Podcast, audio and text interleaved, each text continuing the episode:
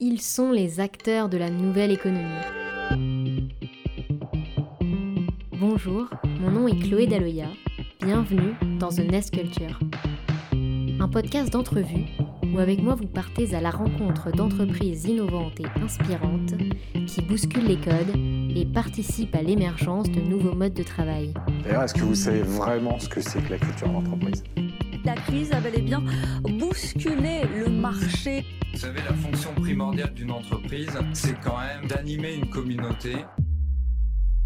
Pour ce troisième épisode, notre invité est Diane Rivière, la Culture and People Lead d'Alan.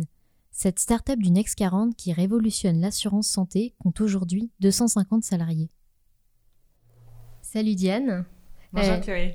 Je suis euh, ravie de pouvoir euh, échanger avec toi euh, aujourd'hui. Merci beaucoup de me recevoir chez Alan. On va commencer avec une question plutôt facile. Est-ce que tu peux nous présenter Alan? Avec plaisir. Euh, Alan, c'est euh, la super app de santé qui propose euh, des services personnalisés, que ce soit en contenu, en prévention, en remboursement euh, et en soins de santé. Euh, voilà, aujourd'hui, on est une complémentaire santé qui offre euh, une prestation extrêmement simple et transparente et euh, de plus en plus de services associés et personnalisés pour nos membres. Votre euh, culture d'entreprise, euh, qui, est, ben, qui va être le thème euh, fort de, cette interview, est aussi forte qu'atypique. Transparence radicale, suppression des réunions, des managers et possibilité de travailler depuis n'importe où dans le monde. Dit comme ça, cela paraît presque utopique. Et pourtant, c'est le quotidien de tous les salariés d'Alan. Cela éveille forcément ma curiosité. Je te propose donc qu'on revienne ensemble sur ces éléments. Commençons par l'absence de réunion. Est-ce que tu peux nous expliquer comment vous faites au quotidien pour travailler en équipe sans faire de réunion et pour autant pour prendre des décisions? Avec plaisir. Écoute, en fait, euh, c'est intéressant que tu le présentes comme ça parce que tu as raison, c'est tout à fait euh, euh, systémique. hein. C'est la culture d'entreprise d'Alan qui permet ça. C'est pas juste les réunions qu'on a décidé de supprimer. C'est vraiment parce qu'on a une culture qui, dans l'ensemble de ces principes, nous permet de prendre plus de liberté dans notre, dans notre façon de nous organiser. Alors, concrètement, euh, quand on dit pas de réunion, qu'est-ce que ça veut dire derrière? C'est effectivement qu'on souhaite euh, euh, s'affranchir d'une contrainte de temps, c'est-à-dire d'être ensemble au même endroit pour parler d'un sujet et, potentiellement prendre une décision. Et la manière dont ça se déroule chez Alan, c'est qu'on a choisi de travailler de façon asynchrone à l'écrit. Donc, euh, on a un réflexe de euh, documenter euh, l'essentiel de nos échanges professionnels.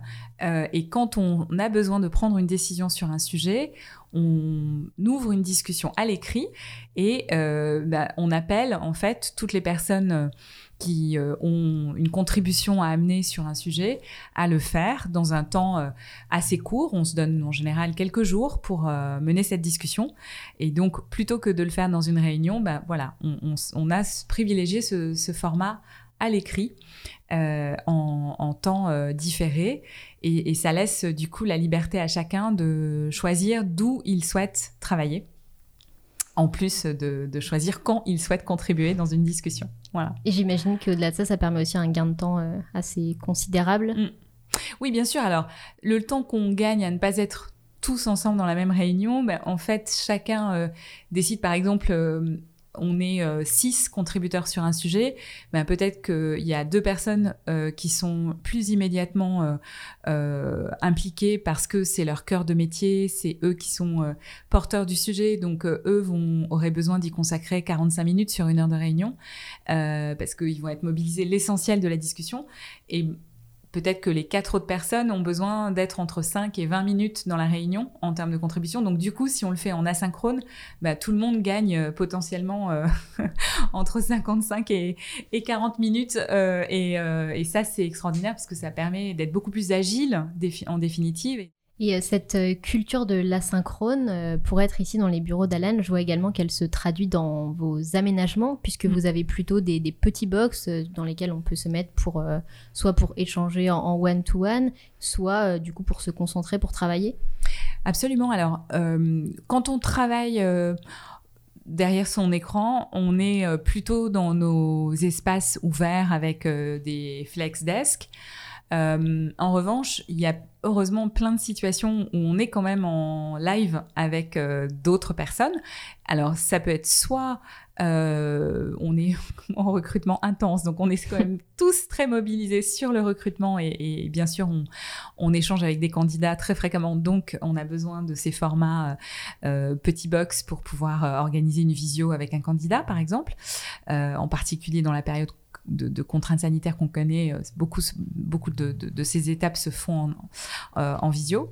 on a aussi dans notre format de travail des moments euh, d'échange en one-to-one. Alors, on privilégie de ne pas faire de réunion ou en tout cas travailler à, l'écrit, comme je l'expliquais. En revanche, euh, on s'appuie euh, de façon très régulière sur des échanges entre pairs ou avec son coach. On y reviendra sur cette notion de coach.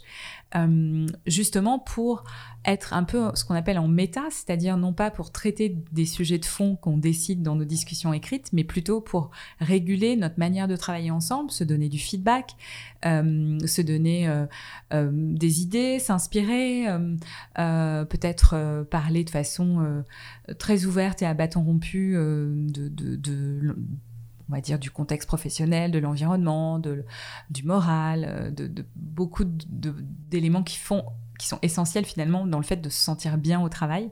Et ça, pour le coup, c'est vraiment important de pouvoir garder du temps là-dessus euh, en, en, échange en one-to-one. Donc euh, ça, ça... Plutôt pour les conversations informelles également, du coup. Oui, exactement. Si on reste sur l'aménagement de vos espaces de travail, il y a un point intéressant également que j'aimerais qu'on aborde ensemble. Euh, on connaît tous le flex office, qui se traduit par le fait de ne pas avoir de poste fixe, mais d'attribuer tout de même une zone par équipe. Chez Alan, vous avez poussé le cran du flex encore plus loin, avec une rotation trimestrielle des salariés dans les bureaux, qui ne tient pas compte des équipes. Est-ce que tu peux m'expliquer les raisons pour lesquelles vous avez mis ça en place? Pourquoi est-ce qu'on fait ça? Bah, À nouveau, euh, on souhaite que hum, les temps euh, de, de, rencontres physiques soient plus des temps de bah, consacrer au fait de se connaître humainement et, de se connaître euh, dans l'entreprise à l'âne et pas euh, de absolument chercher à ne mettre ensemble que des gens qui, par leur fonction, sont amenés à travailler ensemble. En fait, ces échanges-là, comme je l'indiquais plus tôt, ont lieu à l'écrit ou au travers de réunions formelles qui sont nos stand-up. On a aussi bien sûr des temps euh, informels en tant qu'équipe et là on les organise et c'est ce qu'on appelle ou nos, déjeuners. Alors en ce moment à nouveau on les fait pas trop, mais on a par exemple moi je avec mon équipe on fait ce qu'on appelle community gathering euh, une fois par mois où là on, choisit un thème qui est pas euh, immédiatement en lien avec nos objectifs mais qui est plus décalé, plus pour s'inspirer, pour partager nos expériences et, parfois sur des thématiques qui sont au-delà du champ professionnel immédiat. Euh, donc ça, ces moments, bien sûr, existent au sein des équipes constituées. En revanche, c'est vrai que la vie de bureau, on, essaye de mettre finalement un peu de nudge, de, on incite à ce qu'elle soit le prétexte de se connaître entre Alaners et justement de rencontrer des gens d'autres communautés. donc, dans notre organisation, on parle de communauté métier. Et, ça nous paraît euh, un bon moyen que euh, de se dire bah, tous les trimestres, voilà, hop, on fait une réorganisation de qui euh, est dans quelle partie des bureaux. Donc on, dit pour chacun, bah, voilà, vous êtes plutôt au troisième étage côté jardin. et du coup, toutes les personnes qui sont a priori dans cet espace-là ont la liberté finalement de prendre un bureau quand elles arrivent le matin et, pas toujours être à côté de la même personne. Et a priori, dans ce même espace, bah, il y a un peu toutes les communautés qui sont représentées. J'imagine que ça permet également de créer des synergies, parce que c'est vrai, quand on est une entreprise, finalement, 250, c'est quand même une taille euh, assez, assez conséquente. De base, on n'aurait pas forcément l'occasion de, de, bien apprendre à connaître euh, chacun. Donc, euh, donc j'imagine que les synergies sont créées via ce biais-là également. Est-ce que vous avez, depuis que vous avez mis ça en place, constaté aussi des réticences peut-être de certains collaborateurs qui s'étaient bien acclimatés à leurs nouveaux voisins de bureau et qui n'auraient pas forcément envie de changer au bout de quelques mois? À nouveau, pas, pas, pas réellement parce qu'on est pas exactement dans cette expérience euh, complète, mais euh, euh, heureusement, on a plein d'autres moyens de, créer ces moments de contact, que ce soit sur des, on a un petit, on utilise les petits bots dans Slack qui nous organisent des donuts coffee. Je, me rends compte que je ne parle qu'anglais, c'est terrible. un petit robot qui organise des cafés entre collègues. voilà. et puis non, au contraire, enfin, je pense qu'on on peut avoir un peu d'appréhension, mais au contraire, je pense que ce qui est, très rapidement, je pense que chacun se dit chouette, euh, je vais croiser des nouvelles têtes et je vais apprendre à rencontrer de nouvelles personnes. Donc, euh, je, pense que les Alaners sont plutôt de ce côté-là de l'expérience. Et cela fait d'ailleurs écho à votre Work from Anywhere euh, policy. comment est-ce qu'elle se traduit concrètement? Oui, alors très juste, en fait, dès le mois d'avril, donc on était encore en plein premier confinement, la discussion a été lancée par un de nos cofondateurs dans l'entreprise de se dire, ben, est-ce qu'on veut être une remote first company Est-ce que vraiment euh, on se dit qu'on n'a plus besoin de bureau? Oui, non. Et donc c'est un grand débat autour de ça. Et, ça nous a permis d'être euh, assez, euh, d'arriver à ce, choix d'entreprise, de se dire, ben, on veut donner la liberté à tout à chacun de choisir d'où il travaille avec Alan. Et bien sûr, on garde nos bureaux, comme vous le voyez, et on n'a pas l'intention de supprimer les bureaux. Euh, on a même d'ailleurs plutôt euh, le, pris l'action euh, pour répondre à cette attente des équipes de travailler d'où elles veulent, de créer des bureaux déportés de Paris. Donc on a dans certaines villes euh, on propose en fait euh, à chaque personne de véritablement choisir son lieu physique. Donc si c'est chez soi, c'est très bien, ça peut être euh, travaillé de chez soi, mais ça peut aussi être euh, travaillé depuis un espace de coworking parce que je veux avoir un lieu professionnel qui n'est pas chez moi, euh, même si je ne suis pas physiquement dans les locaux d'Alan à Paris. Et donc, on, loue des espaces pour ça, pour répondre à cette demande. Et parfois, quand on a plusieurs Alaners dans la même ville, ben, on a carrément un, petit espace Alan, qui est une sorte de hub, dans un espace coworking et qui permet ben, aux Alaners de Nantes ou de Marseille de se retrouver. Voilà. D'accord. Et du coup, tous ces mouvements, j'imagine qu'il y en a pas mal qui ont été aussi initiés par la situation actuelle, avec peut-être mm. des gens qui ont pris le parti cette année de déménager en province, notamment grâce à la flexibilité euh, que vous leur offrez. Tu estimerais à combien en proportion les Alaners qui sont en passe de quitter Paris ou qui l'ont déjà fait depuis quelques mois? Alors, c'est difficile et je vais, je vais pas pouvoir donner un chiffre réellement parce que je pense qu'on est dans un mouvement. Donc, on observe en fait que des décisions, par exemple, d'investissement à Paris, euh, qui n'ont pas pu se faire en 2020, finalement bah, se transforment en décision d'investissement en région. Euh, donc voilà, j'ai mais ça reste des situations individuelles, donc j'ai quelques cas en, tête et je peux difficilement en tirer une statistique. En revanche, quand on avait fait la, ce que je peux donner comme statistique, c'est quand on est sorti du premier confinement, on avait fait un premier sondage pour sentir euh, qui avait envie de travailler du bureau versus travailler ailleurs qu'au bureau. Et là, on voyait vraiment qu'il y a une proportion très importante de personnes, euh, donc c'est l'ordre de 70%, qui disaient que travailler tous les jours au bureau n'était plus leur modalité préférée. Et donc à partir de là, ça nous permet d'imaginer que pour un bon nombre de nos équipes, bah, le choix s'organise autour de peut-être un pied-à-terre à Paris ou pas, mais en tout cas un lieu de vie principal qui n'est pas euh, le, pas Paris, ou alors qui peut être Paris, mais pas forcément euh, avec la contrainte d'être physiquement au bureau tous les jours. Voilà. Euh, maintenant, on a aussi, et là pour le coup c'est une liberté qu'on s'est donnée avec cette posture d'entreprise, on recrute des équipes nativement en dehors de Paris. C'est à partir du moment où on a annoncé ça, il y a d'une part le mouvement de d'équipe, euh, nos équipes, nos collaborateurs à Paris, de se dire bah on n'a plus vraiment besoin de vivre à Paris. Ça c'est la première chose, mais c'est aussi le fait que dans nos équipes, bah, on a euh, des personnes qui vivent euh, aux quatre coins de France, voire aux quatre coins de l'Europe. Et ça, c'est vraiment une très très grande liberté aussi de, de pouvoir attirer des talents de partout. Complètement. Et cette flexibilité extrême euh, au niveau de la, de la localisation euh, des, salariés, elle est encore plus étonnante lorsqu'on prend en compte l'un des autres piliers de votre culture, qui est le fait de ne pas avoir de manager, mais pour autant avoir des coachs. Alors pourquoi un tel choix et quels sont leurs rôles? Alors, euh, tout simplement parce que dans nos principes de leadership, à nouveau, on a parlé de la transparence radicale un, peu plus tôt, on a un autre principe qui est très important qui est euh, la responsabilité distribuée. Et euh, plutôt que d'être dans un schéma où certaines personnes ont le privilège d'organiser le travail des autres, on est dans un, schéma où on, a la croyance que chacun qui nous rejoint chez Alan est en capacité de savoir quelle est la meilleure manière de contribuer à l'aventure Alan parce que on lui donne énormément de contexte. Le fait d'être transparent, c'est qu'il a accès à, toute l'information de la vie de l'entreprise. Et donc, par rapport à, son savoir-faire, sa compétence et son talent, euh, il va pouvoir proposer de dire, bah voilà, moi je considère que là où j'ai le plus d'impact pour la valeur de l'entreprise euh, sur les prochains trimestres, c'est en travaillant sur tel ou tel sujet.